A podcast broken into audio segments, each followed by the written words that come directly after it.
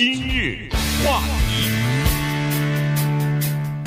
欢迎收听由中讯和高宁为你主持的今日话题。今天呢是十二月三十一号啊，明天就进入到二零二一年了。我相信很多朋友大概跟我的心情差不多，就是想要赶快把这个二零二零年过完，然后呃早日进入到二零二一啊，因为二零二一人们总是抱一个希望，就是说明年会比今年更好。因为今年，说实话，我们发生的或者是遇到的事情太多，而且很多都是这个糟心的事情哈。所以呢，呃，今天我们就呃商量了一下，呃，我跟中讯就决定说，今年我们干脆就这么这么样，就是根据我们这个今日话题，在这个二零二零年这一年的节目当中呢，我们来稍微回顾一下今年有哪些话题是。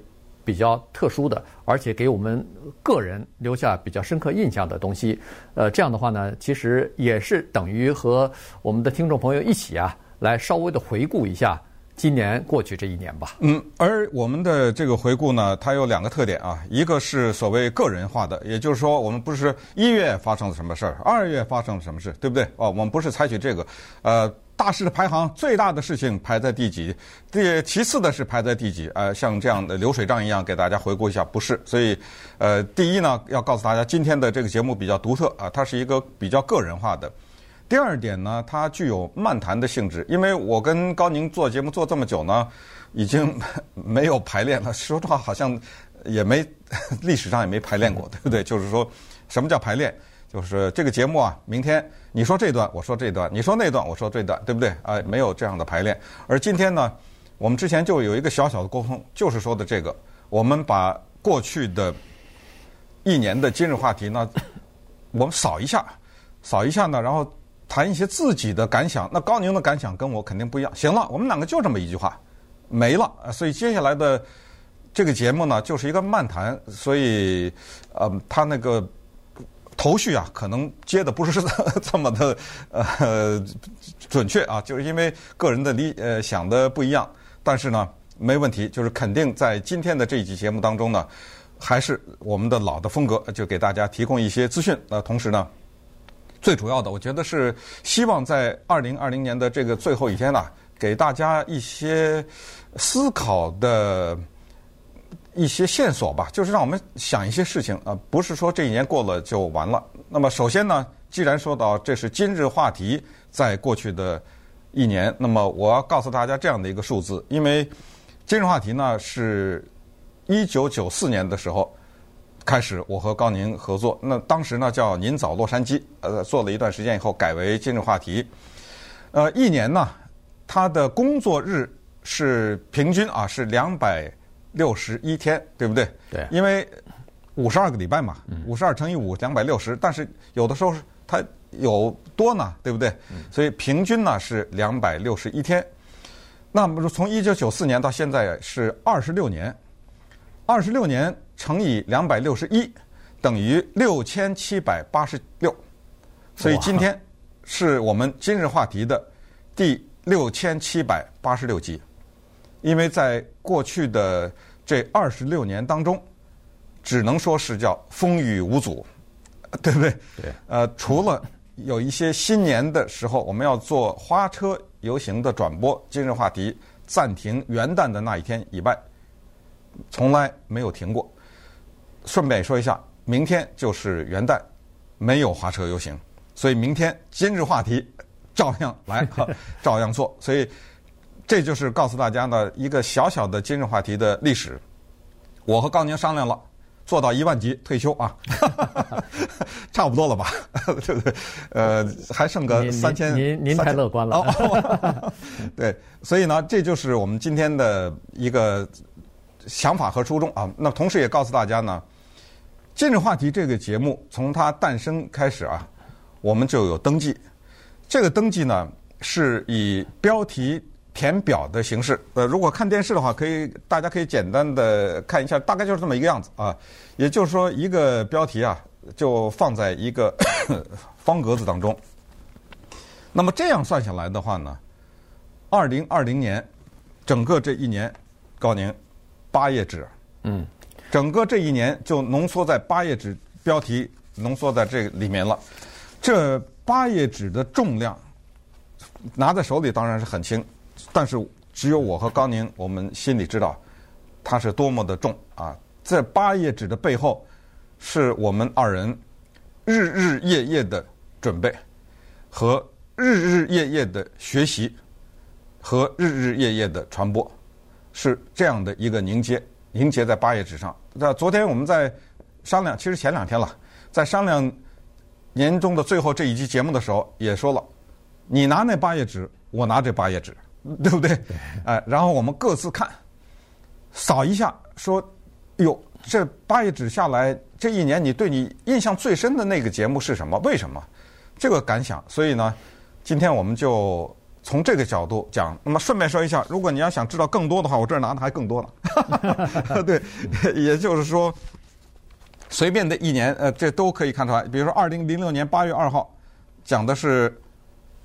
居然我们讲的是讲友谊、友情这件事情，嗯，这个话题，我随便给你打。呃，二零零三年十二月十六号是讲的波音公司出现的问题，我都忘了那年波音公司出了什么问题了，对不对？呃，再看啊，一九九九年，哇，一九九九年一月十二号是一个礼拜二，讲的是美国总统 Andrew Johnson，呃，那个时候因为。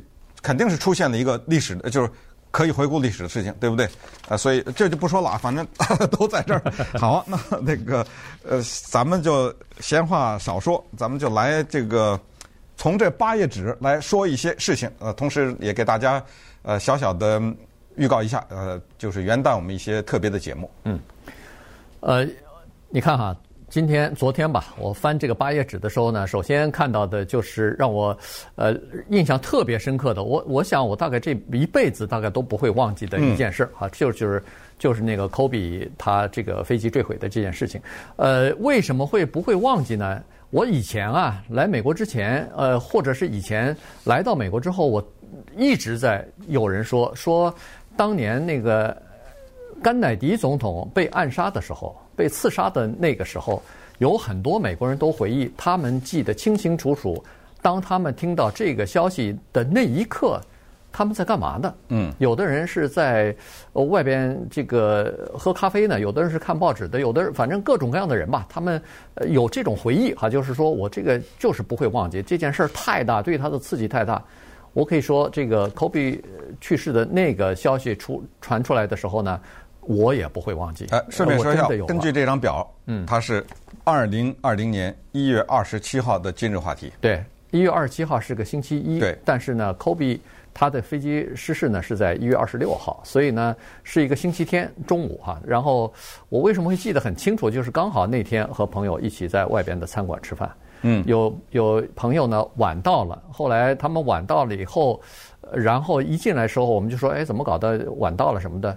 他马上就说：“哎，你们没看那个呃微信吗？你们没看那个就是美国的那个叫做最早是 TMZ，嗯，哎，对，他说 Kobe Bryant 飞机失事死了，哇哦！这个时候大家满桌子的人一下子没声音了，因为谁也没想到这个东西为什么会让人震惊，就是太突然，没人能想到一个四十一岁的。”这么一个这个球员哈，这么一个运动员，照理说，这不还还不是，如果要是正常情况之下，这是要寿终正寝的，这是应该身体素质很好的人呐。结果突然因为飞机失事和和他的女儿俩人，再加上其他的一些在飞机上同样呃同时坐在飞机上的人去世哈，所以这事儿呢，给我印象蛮深的。嗯，呃，当然呃，二零零二零二零年了哈，这这一年呢。对于每个人来说都有不同的感想。我现在不是说某一个新闻事件啊，是整个对这一年的感想。你刚才说到科比，我觉得，当然我记得，我就在坐在电脑前面。当时科比逝世的时候，我也是坐在电脑前面，收到了我的一个朋友的手机短讯，啊，是说你赶紧看一看 TMZ。但是我当时看到的时候是说不确定，呃，只是说还可能是这样的，因为呃。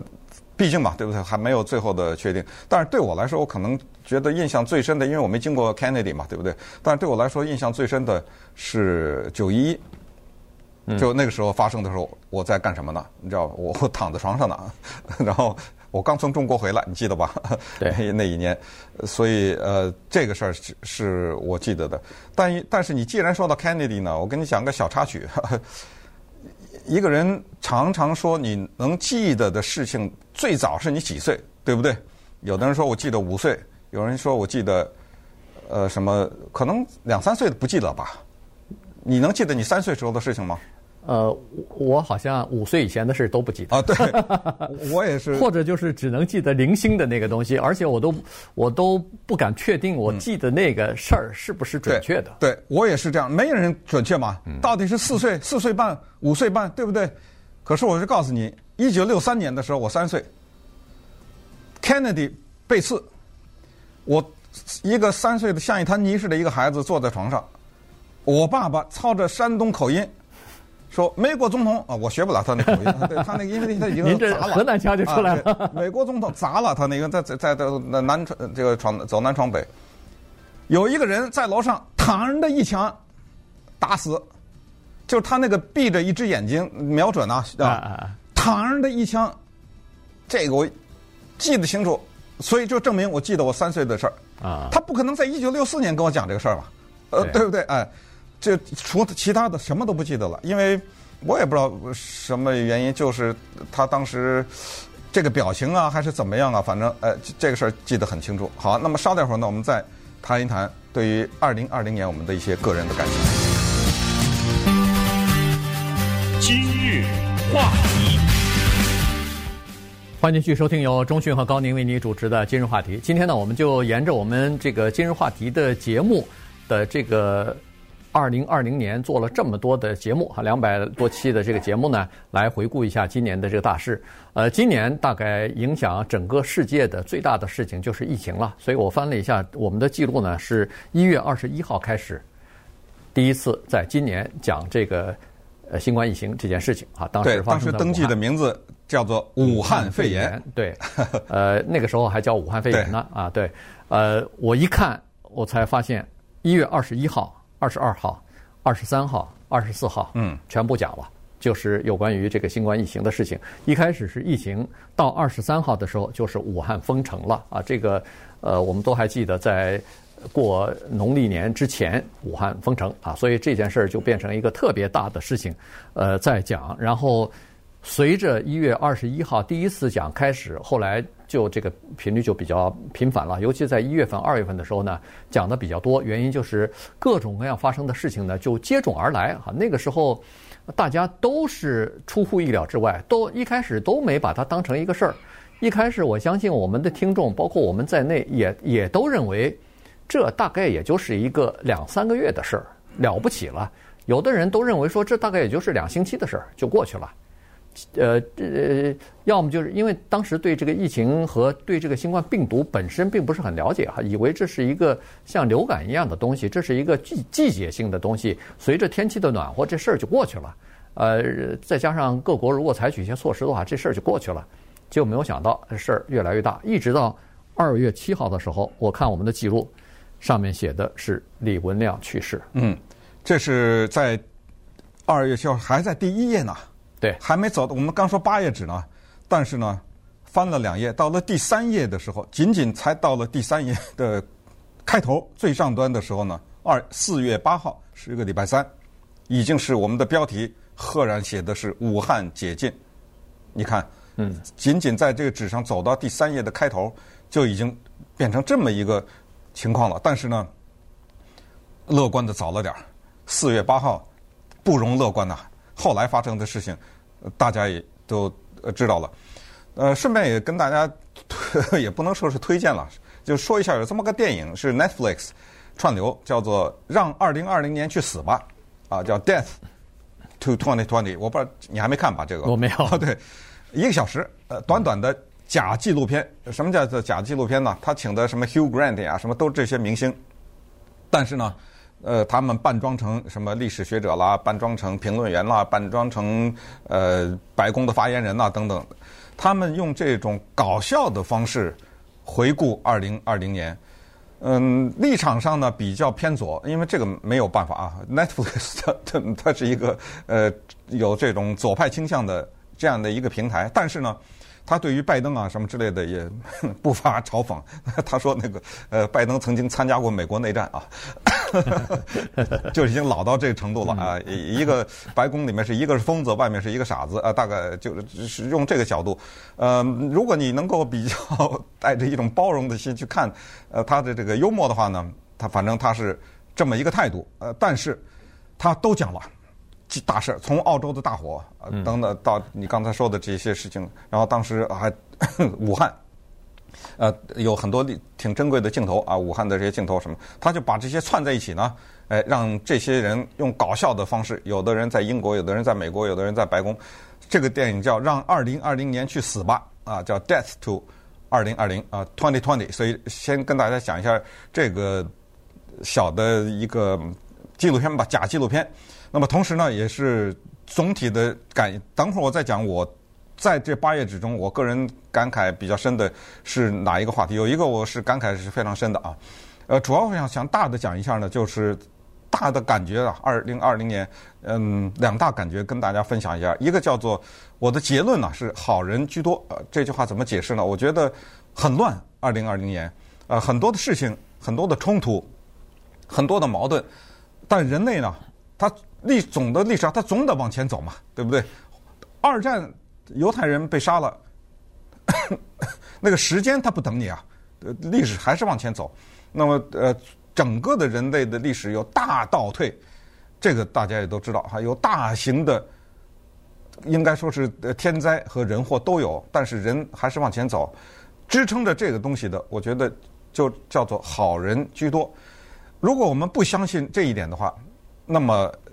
势必就是你自己不快乐，别人也不快乐，对不对？然后整个也历史也就会出现倒退。我觉得，尽管有很多的嗯不幸，但是看下来好人居多。什么美国要打内战呐，什么之类，对不对？嗯，也不会发生，因为只要你相信这个世界上好人居多居多，那个跟你观点不一样的人，他也不一定是坏人，或者说。肯定不是坏人，对不对？呃，所以在如果你有这个想法的话，可能会好很多。另外，我觉得就是叫噪音问题。任何的一年，任何一个一个的人，他过下来这一年下来，他肯定听到很多噪音。呃，这个地方也小卖弄一下啊。莎士比亚的话剧《哈姆雷特》，哈姆雷特在临死以前呃说的最后一句话叫 “The rest is silence”，这句话没办法翻译成中文，因为。你可以直译，就是接下来一片寂静，但是，但是它的另外一个意思没办法，rest 还有休息的意思，这怎么翻译啊？呃，对不对？没办法翻译成中文。后来呢，二零零七年的时候，有一个人叫做 Alex Ross，他写了一本非常有名的书，叫做《呃聆听二十世纪》，他用音乐来回顾二零世纪。呃，二十世纪整个的二十世纪，他把这个用音乐的方式，呃，有古典的，有流行的，有爵士，有什么用这个方式会。他呢，他借用了莎士比亚的这句话，但是他做了一个改变。他这个书的标题叫《The Rest is Noise》，翻译成中文就是其他都是噪音。呃，这个标题呢，我就用在我的感想，二零二零年的感想。第一叫做好人居多，第二叫做排除噪音。在我们听到的很多的声音，在二零二零年当中，它有一部分或者挺多的部分是噪音。呃，怎么区别噪音，那是你的问题；怎么区别和谐音是你的问题。这根据跟你的阅读、跟你的思考、观察都有直接的关系。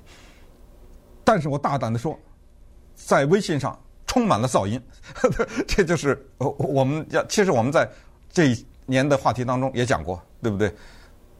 那些噪音，它让你不快乐；那些噪音，它让你失去方向，甚至有的时候失去自我。所以，我觉得排除噪音是我的非常骄傲的一点。在二零二零年，就是看到就删了，根本不打开。知道？呃，后来呢，就发给我的这些人就越来越少。呃，看了根本有的标题都不看，就直接删。呃，这些东西它消耗你的时间。消耗你的细胞，然后让你烦恼，一点的正面的作用都没有。然后就是充满了假的东西，充满了一厢情愿的东西，然后充满了对对这个世界的深刻的一种误解也好，或者是仇恨也好，这些东西都是噪音。历史它发展，它一定要有正确的一边，对不对？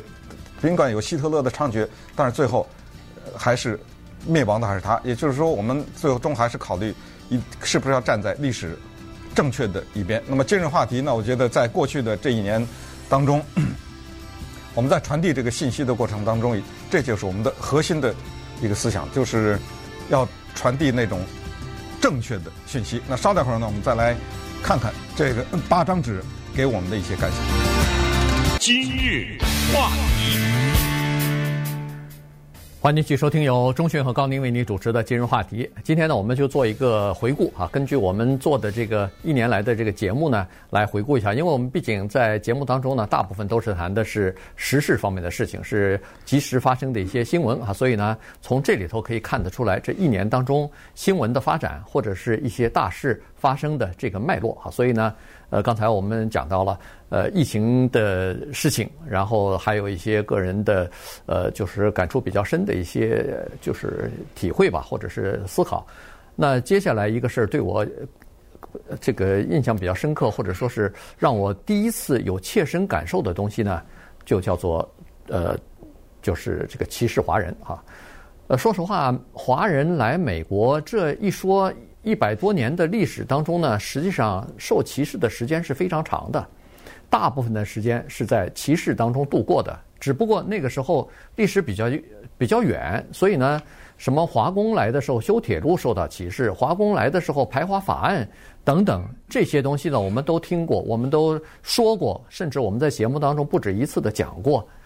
但是呢，毕竟离我们比较远，我们没有那个亲身的这个经历。等我们来的时候，我相信大部分的这个我们的听众朋友也都是一样哈。我跟中信来美国都三十多年了，呃，听众当中可能有来四十年的，呃，也有比我们晚来的，最近这二十二十来年、十来年来的。在我们来的这个过程当中呢，在这个呃，就是少数族裔受歧视这方面，尤其华人受歧视这方面呢，表现并不是很明显。我知道有一些人是有的啊，但是呢，他表现不明显。可是这一次的这个新冠疫情来了以后呢，华人包括亚裔了，整个的这个呃东亚的这些人长得像华人的，包括韩国人啊什么的，日本人啊，因为他们长得像华人而受到歧视的这个情况也时有发生啊。在呃，照理说纽约啊、洛杉矶啊，这是一这这两个地方是沿海的东东西海岸的城市，呃，这个对少数族裔啊、什么对移民啊包容性比较强的城市。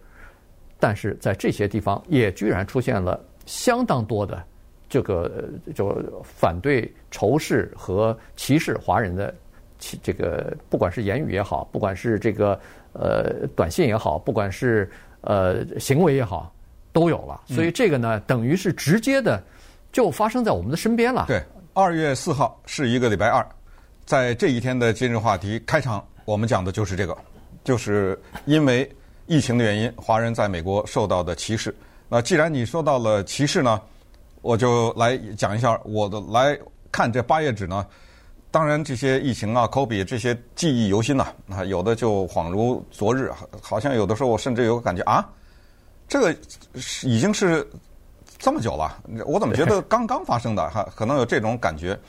但就我个人来说呢，我感触比较深的是六月四号。那一集的一个节目，我看一下，六月四号是一个礼拜四，那一集呢，讲的是整个的这一个今日话题，讲的是华人与黑人，讲的是这个话题，因为当时有大型的黑人的命也是命这件事情吧。嗯，讲这个话题以前呢，根本心里就很清楚，这个没讲，嘴没张呢，就会有争议。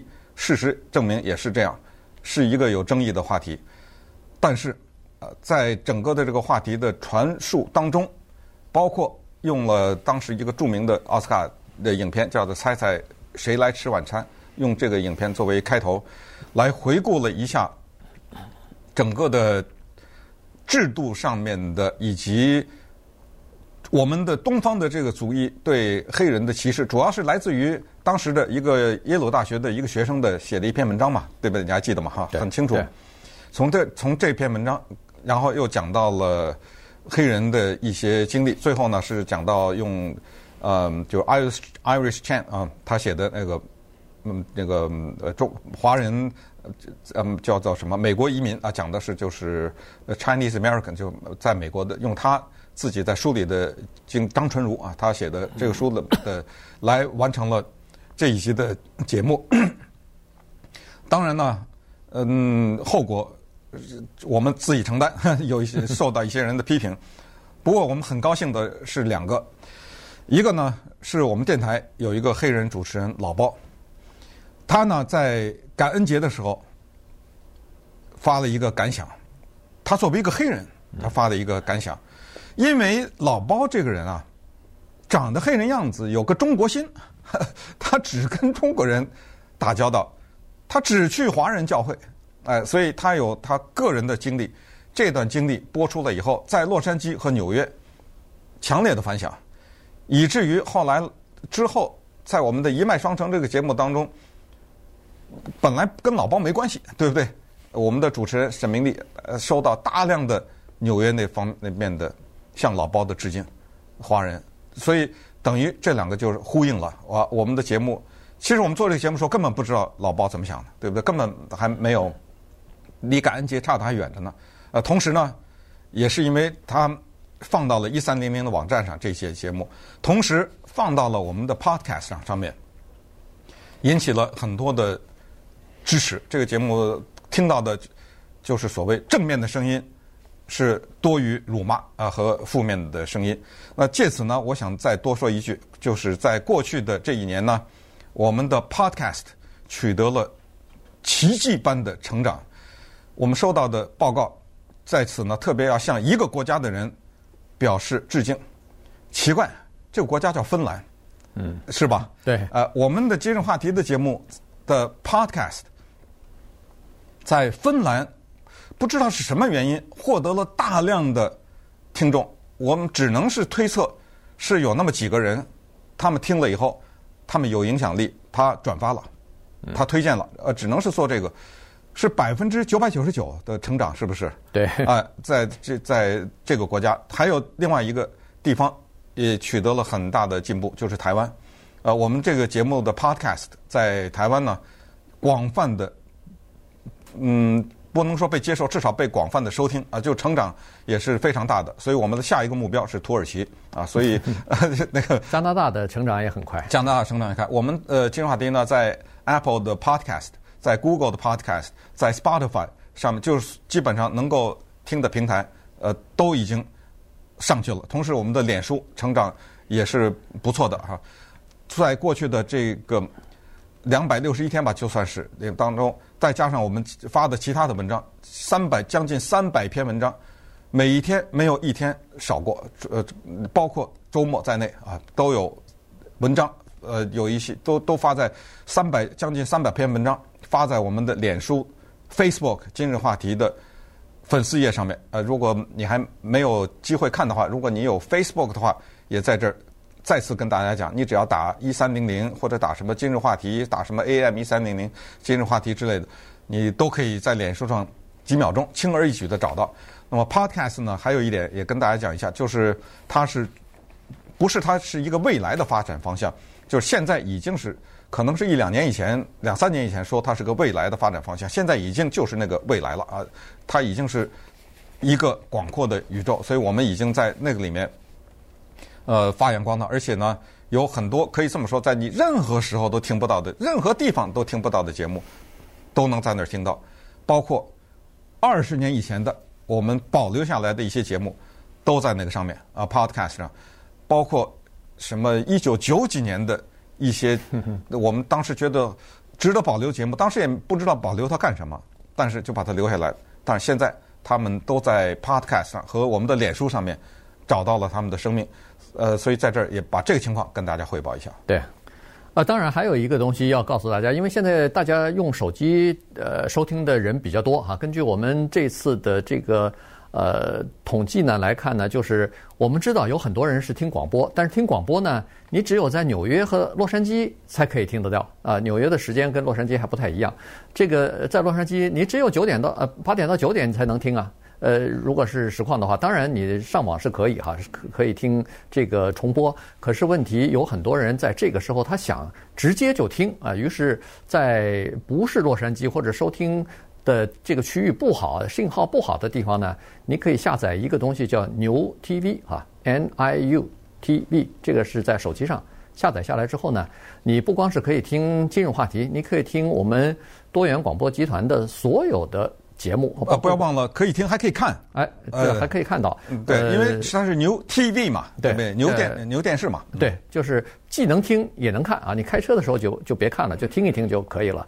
呃，而且呢，它除了我们这个中文的，就是国语的这个台之外呢，广东台好像也在上头。全都，我们这么说，我们多元文化的所有的平台，所有的东西都在上头。哎，所以呢，还包括电视的节目啊。所以呢，呃，这是一个很好的这个 apps 啊，这是一个很好的呃 app 啊，大家可以很简单下载以后呢，你就可以在用手机可以听了。呃呃，关键是是有一些错过的内容啊，这包括我们明天即将要。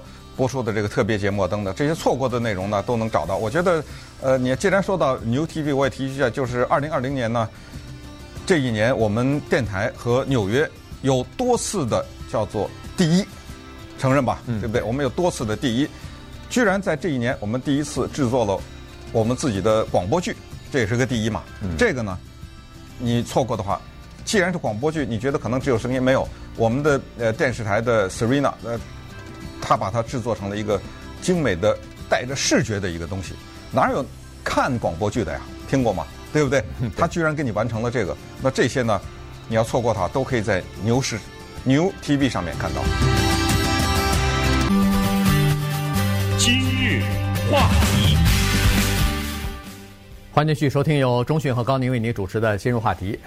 十二月三十一号，这个是二零二零年的最后一期我们的这个今日话题节目。明天就是一月一号了，进入到二零二一年了哈。所以呢，呃，稍微的回顾一下，在过去的这二零二零年当中呢，刚才我们说了，因为新冠疫情的原因，亚裔受到了歧视；呃，因为总统大选的原因，亚裔的家庭出现了分裂。这个呢是给人印象特别深刻的。以前呢，我总是觉得好像一个家庭里边，夫妻之间、父父子、父女之间，应该不会出现太大的问题。大概呃，即使有一些。呃，小分歧基本上也都可以，就是说都可以，比如比比较平和的，要么就是不不提他，要么就是呃，既然一个人坚持，一个人就就放弃了就算了哈，呃，也不会引起太多的争吵和分裂。但是现在看来呢，这情况远比想象的严重的多。这个时候，我经常问我们电台的，就是来自于台湾的那些朋友，我说这次的总统大选，我在深刻的体会到，在一个家庭当中啊。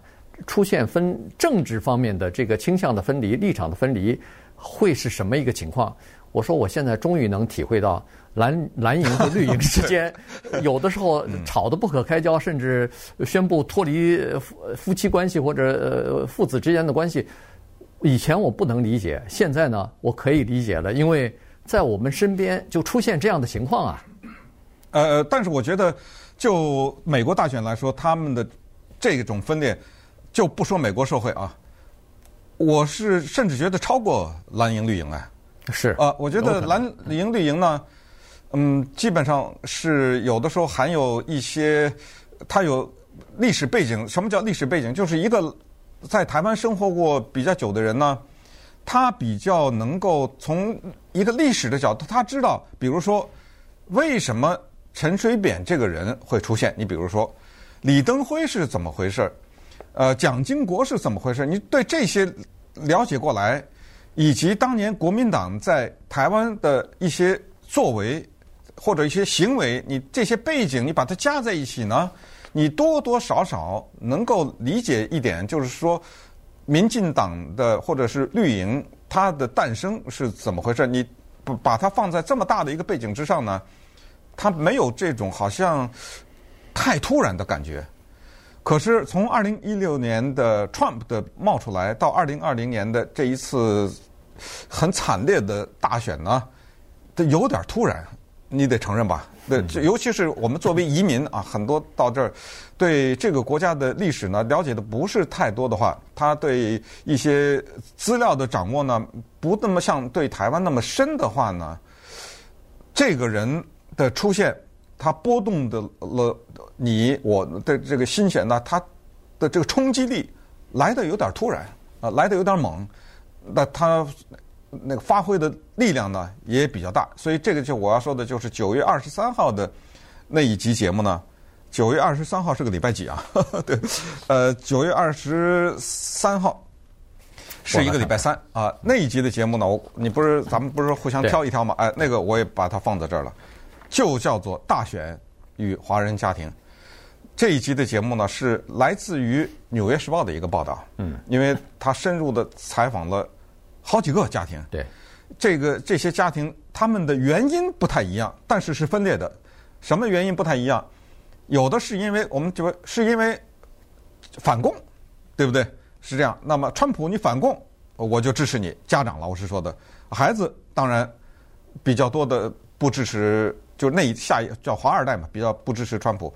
还有的就是因为呃所谓价值观念，对不对？还有就是关于种族的问题。就是说，他们支持和反对川普的原因不太一样。我是说第一代，但是结果是一样的，就就他们支持，孩子反对。那么从这儿呢，我们看出华人家庭的对这个问题的分裂。所以那一集的节目给我印象很深。对，呃，华人家庭的这个分裂呢，实际上它反映出呃，就是不同的。应该说，不同的教育制度和社会体系之下的价值观的不同啊，这个是价值观的冲撞。呃，华二代的孩子呢，基本上要么就是从小来到美国，要么就是干脆生在美国的，所以他在美国的学校当中受的这个教育啊，受的所有的教育，呃，包括价值观的教育、道呃这个道德观的教育。呃，而父母亲的那一代呢，和华人的第二代有产生呃代沟，或者说在政治立场上完全不同、截然不同的这个呢，是。无一例外的这些父母亲都是在，我想大部分都是从中国大陆来的啊，所以呢，这个就是完全不同的这个观念了哈。所以呢，这个是值得思考的一个问题。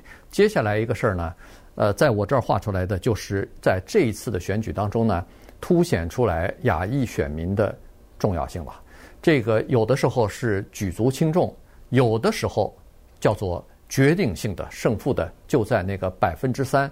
百分之四的亚裔的选民当中，而在亚裔选民当中，更多的是我们华裔。好，所以呢，这个情况呢，就是以后将会越来越，呃，就是越来越重要。这个事情呃是值得呃我们大家呃反省的啊。也就是说，我们要发挥自己手中的选票。我不管你是支持川普还是反对川普，支持民主党还是这个支持共和党，没有关系。你只要有你自己的理念，你只要有你自己的这个信仰，那你就可以，你就可以用你自选票来表达你自己的这个政治立场，来表达你自己的这种心中的坚持。这个远比那个沉默的，呃，平常选举的时候不不发声，结果在后面在下面。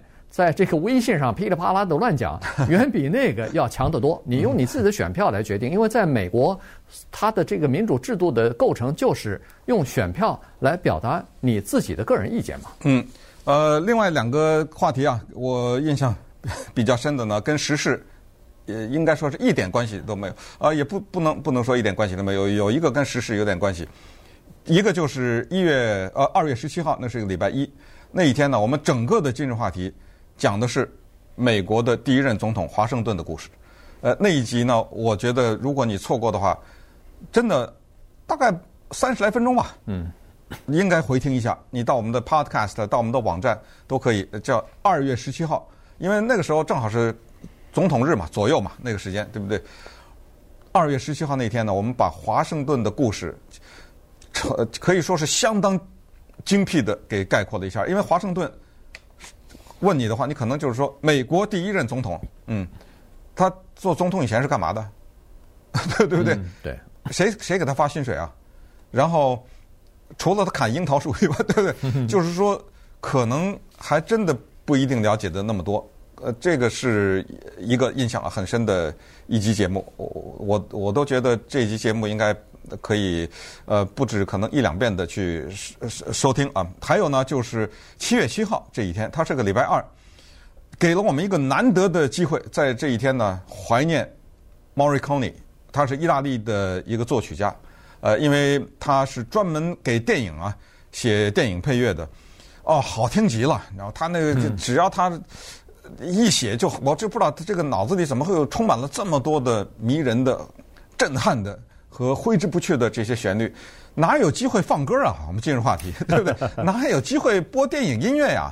所以呢，因为他的去世那一次，我们播了他经典的电影的经典的这些曲子，而且收到了一些听众和观众的。